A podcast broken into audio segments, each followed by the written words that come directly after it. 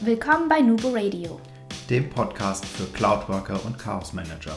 Mein Name ist Nadja. Mein Name ist Markus. Wir sind die Nubo Workers und das ist unser Podcast. Du wolltest schon immer wissen, wie andere Firmen Cloud-Technologie einführen und wie man das App-Chaos in den Griff bekommt? Dann bist du hier genau richtig. Wir versorgen dich mit den neuesten Informationen zu cloudbasiertem Arbeiten, liefern Input zu Best Practices und reden ganz offen über die Notwendigkeit von Chaos Management. Hallo und willkommen zu einer neuen Folge Nubo Radio. Heute dreht sich alles rund um das Thema moderne Meetings, Whiteboard bzw. Flipchart. Wir hatten in den vergangenen Monaten die Gelegenheit, immer öfter mit dem Surface Hub zu arbeiten und würden gern unsere Eindrücke mit euch teilen. Nadja, was ist denn das Surface Hub? Kannst du uns das kurz einmal erklären? Ja klar, also im Grunde genommen ist das Surface Hub ähm, ein Microsoft-Produkt und zwar ist es von Microsoft die Komplettlösung zum Thema Meetings, moderne Zusammenarbeit, Brainstorming oder auch vielleicht einfach kreative Sessions, sagen wir es mal so. Das ist einfach mal so ganz kompakt. Ähm, es ist ein großer Touchscreen, der dann zum Beispiel an einer Wand angehängt werden kann, aufgehängt werden kann, beziehungsweise ähm, auch mit einem Standfuß versehen werden kann, um das Gerät einfach auch mobil nutzen zu können. Das Hub hat auch eine wirklich sehr gute Ausstattung. Ähm, das heißt, es kommen unter anderem zwei Stifte mit dazu. Es können nämlich bis zu drei Personen zeitgleich auf dem Screen schreiben. Die Kameras sind Weitwinkelkameras mit Full HD Auflösung und dann gibt es dann auch noch ein gutes Soundsystem mit dabei. Bei den Lautsprechern ist dann auch das Mikrofon komplett schon integriert, sodass man dann zum Beispiel auch in wirklich sehr großen Besprechungsräumen, ja, bei dem Gerät, das dann an der Wand hängt, ohne Probleme eine Telefonkonferenz abhalten kann. Man kennt es ja so ein bisschen, die, die guten alten Spinnen, die dann immer so in der Mitte eines Tisches stehen und dann sitzen die, die drei Meter weiter weg sind, schon so weit weg davon, dass dann die Teilnehmer der Konferenz gar nichts hören können. Das ist bei dem Hub relativ gut gelöst. Es kann übrigens auch die Umgebungsgeräusche filtern. Oh, das hört sich ja sehr spannend an. Ähm, das heißt, du hast das auch in der Praxis schon mehrfach ausprobiert. Ja, ich habe schon einige Male ausprobiert, beziehungsweise wir haben halt auch Kunden, die das Ganze ja auch ähm, ja, eingeführt haben. Es ging so ein bisschen, sage ich jetzt mal, die letzten Jahre eher spärlich damit los. Der ein oder andere hat sich ein paar Geräte dazu geholt, um eine Evaluierung zu fahren. Ja, und jetzt mittlerweile begegnet man solchen Geräten immer häufiger. Da muss man auch sagen, es gibt auch schon Konkurrenzprodukte. Ich freue mich darauf, wenn ich auch mal mit so einem arbeiten kann, hatte aber bis jetzt noch nicht das Vergnügen. Ja, aber bei unseren Kunden findet man die ja schon so ein Stück weit und ja, da ist es dann immer gut, wenn diese dann auch genutzt werden. Ich habe einen Kunden, da steht das Gerät in einem Durchgangszimmer, würde ich jetzt mal sagen, und es ist eine Uhr darauf abgebildet. Man munkelt intern, das wäre die teuerste Standuhr, die man so im Unternehmen hätte. Ähm, was würdest du dir jetzt dazu sagen? Wie, wie kann ich denn verhindern, dass das Gerät nur als Standuhr benutzt wird oder das gute alte Flipchart doch daneben gerollt wird, während man eigentlich die Möglichkeit hätte, super damit zu arbeiten? Ja, ähm, ja, das sind alles so Sachen, die ich auch kenne, beziehungsweise auch genau so bei anderen erlebt habe. Und ich muss sagen, ähm, ja, die Positionierung des Geräts spielt eine sehr wichtige Rolle. Das sollte man auch wirklich durchplanen. Ähm, immerhin tun sich die Mitarbeiter schon ein bisschen schwer damit, wenn sie in einer quasi in einer Durchgangszone oder quasi auf dem Flur dann plötzlich gezwungen sind, ihre Telefonkonferenz zu halten. Das ist weder für die Leute vor Ort unangenehm, noch dann ähm, noch für die Teilnehmer. Also sprich, man kann dann halt auch nicht kritische Themen mal wirklich zur Sprache bringen. Und grundsätzlich ist es einfach so, dass ich die Erfahrung gemacht habe, dass die, dass die Mitarbeiter so eine gewisse Berührungsangst haben weil man sich zum einen denkt, ja, jetzt kommt da ein großer Screen, was ist das jetzt eigentlich? Vor allem ähm, hat ja das Surface Hub auch so einen Welcome Screen, wo man auch oben sieht, ähm, dass man sich anmelden kann, ob das Gerät jetzt verfügbar ist oder Meetings geplant sind. Und ich habe die Erfahrung gemacht, dass viele dann denken, man müsste sich erstmal kompliziert mit, ihren, mit seinen Benutzerdaten anmelden, was gar nicht der Fall ist. Und wir haben die Probleme jetzt ähm, bei zwei Kunden einfach damit gelöst, dass wir schulen. Also auch hier ist es ganz wichtig, die Leute müssen daran herangeführt werden, die Geräte zu nutzen und auch die Tools. Und dazu muss man ihnen einfach zeigen, wie geht das eigentlich. Würdest du sagen, dass das Gerät ähm, selbsterklärend ist? Ähm, ja, kommt drauf an. Also für diejenigen, die neugierig sind und vielleicht auch mal ein, zwei Minuten vor dem Screen stehen, ja, aber auch nur, weil man einfach anfängt auszuprobieren. Im Großen und Ganzen können sich viele halt einfach nicht vorstellen, was ich damit machen kann. Ja, wir haben es jetzt bei einem Projekt so gelöst, dass wir ähm, das Hintergrundbild des Screens ausgetauscht haben. Das ist möglich. Also ähm, einige Firmen machen da einfach nur das Logo drauf. Ja, hier wieder halt einfach Corporate Identity, Markenbild und so. Und wir haben das halt kombiniert. Und zwar ist auf dem Hintergrundbild jetzt auch quasi eine kleine How-To-Anleitung. Also da wird mit Pfeilen und mit Piktogrammen gezeigt, Achtung, rechts und links sind Stifte, die darfst du in die Hand nehmen und verwenden. Übrigens, wenn man den, Hand, äh, die, den Stift in die Hand nimmt, wird auch schon das Whiteboard aktiv. Ja, es wird auch gezeigt, wie man seinen Laptop äh, mit einer Tastaturkombination äh, mit, dem, mit dem Gerät verbinden kann und natürlich auch so der Hinweis, schau mal, hier ist Skype installiert, du kannst auch Telefonkonferenzen machen. Okay, das heißt, ich kann jetzt auf dem Surface Hub hergehen und kann da mein Meeting dokumentieren, abhalten. Ich kann darauf zeichnen und schreiben. Jetzt habe ich die Inhalte ja auf dem Surface Hub dann super visualisiert und kann natürlich, vermute ich mal, auch hoch und runter scrollen, ganz normal, wie ich das gewohnt bin von so einer Lösung. Aber wie kommen jetzt die Inhalte auf meinen Computer oder auf mein Smartphone? Mhm.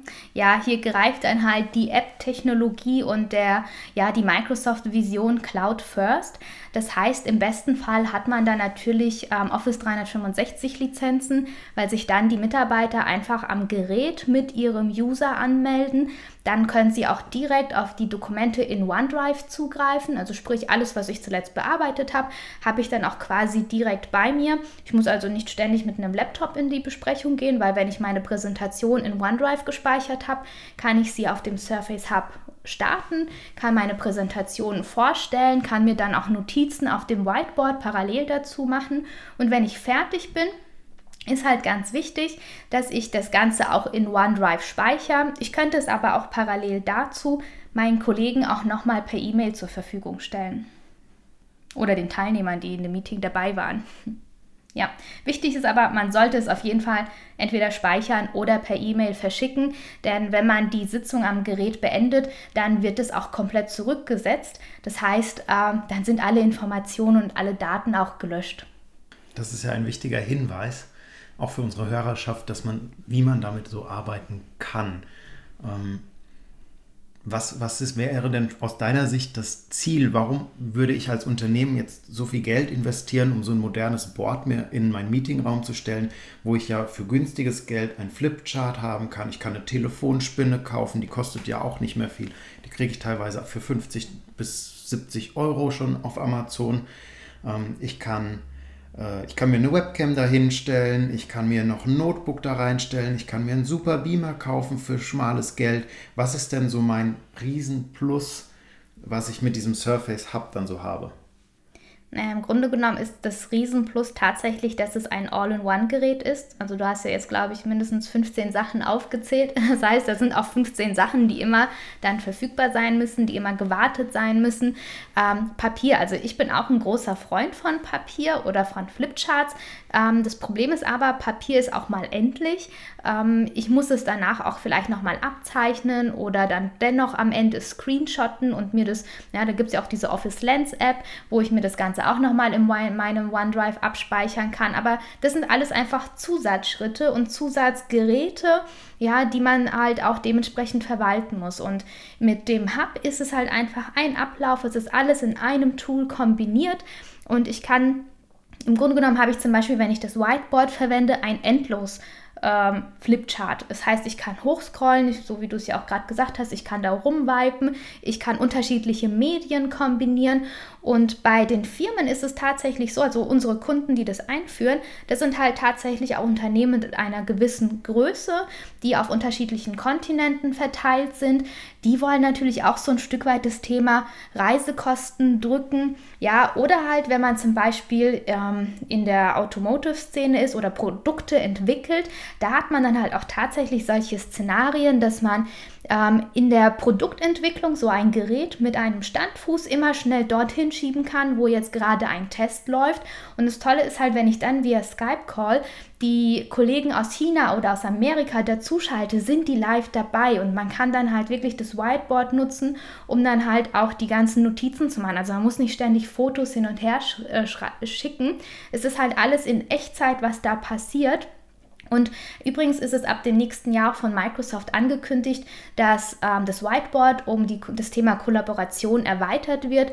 Also sprich, im Frühjahr nächsten Jahres so in etwa ähm, werden auch Teilnehmer einer Skype-Konferenz genauso an dem Whiteboard mitschreiben können wie die Leute, die im Raum stehen.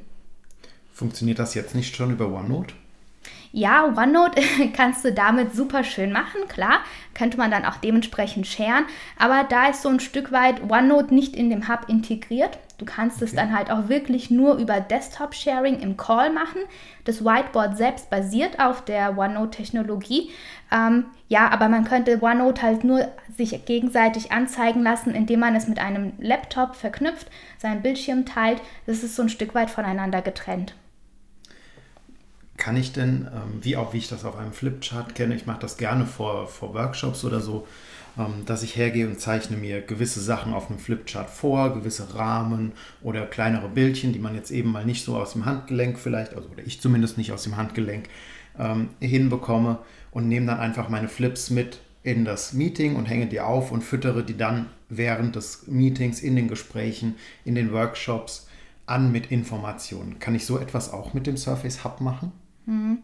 Ja, nicht so ganz in der Form. Also wenn du da dann halt das Whiteboard bedienst, kannst du zwar ähm, das Ganze im OneDrive speichern. Er erstellt dann zwei Dateiformate, also sprich einmal wird das Whiteboard als Bild abgespeichert und einmal als OneNote-Seite ähm, jetzt die OneNote-Seite im Whiteboard zu öffnen, das ist halt leider nicht möglich. Also sprich, ähm, so perfekt vorbereiten kannst du dich damit nicht. Es ist tatsächlich so, dass du dann just in time anfängst, die Sachen zu nutzen.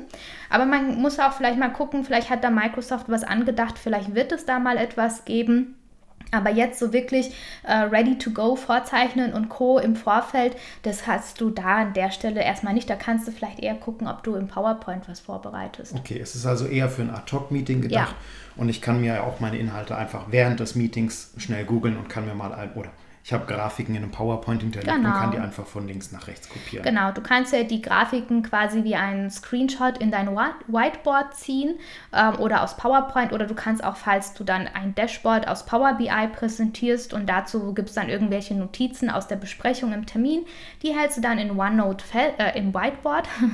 Super. Ja, die hältst du natürlich im Whiteboard fest und kannst dir das Ganze dann speichern. Ähm, nichtsdestotrotz gibt es aber im Whiteboard dann auch, um das Ganze ein Stück weit zu unterstützen, dass man trotzdem dann sauber und geradlinig arbeitet, dann auch Funktionen, dass du dir ein Feature aktivierst. Ich glaube, das heißt, Freihand in Tabelle, dann würde er aus deinen Linien automatisch erkennen, ah, jetzt möchte der Markus anscheinend eine Tabelle haben, die wird dann auch schön geradlinig dargestellt, man kann die erweitern. Also solche Sachen sind da, aber wirklich eher just in time und in der Situation, wo du es brauchst, kannst du dir diese Funktion aktivieren. Okay. Das hört sich ja alles in allem sehr spannend an und sehr, sehr zukunftsfähig. Ist voll integriert in die Microsoft-Produktpalette. Ich glaube, da werden wir noch viel von hören in Zukunft. Ja, ich denke schon. Also ich denke auch, also unabhängig von Microsoft, dass solche Tools auf jeden Fall kommen werden.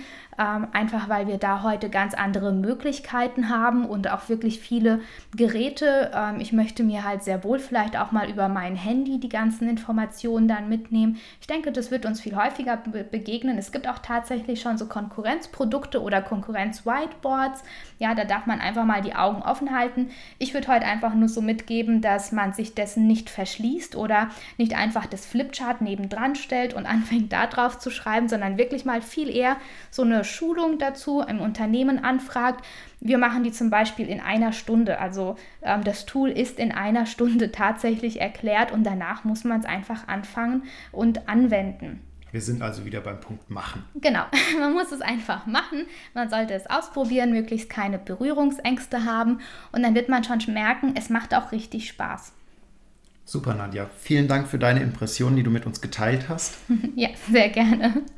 Und ähm, ja, wir würden uns freuen, wenn ihr den Podcast gut fandet, wenn er euch gefallen hat, wenn er euch Mehrwerte bietet, teilt die Inhalte, liked uns auf Facebook und auf Instagram, bewertet unseren Podcast und ähm, ja, schickt uns eure Themenvorschläge, was, wir, was ihr sagt. Das sollten die mal diskutieren. Da könnt ihr mal drüber nachdenken. Schickt, euch euer, unser, schickt uns euren Eindruck und ähm, wir freuen uns von euch zu hören. Genau, ja, und denkt immer daran, Kollaboration beginnt im Kopf. Und nicht mit Technik.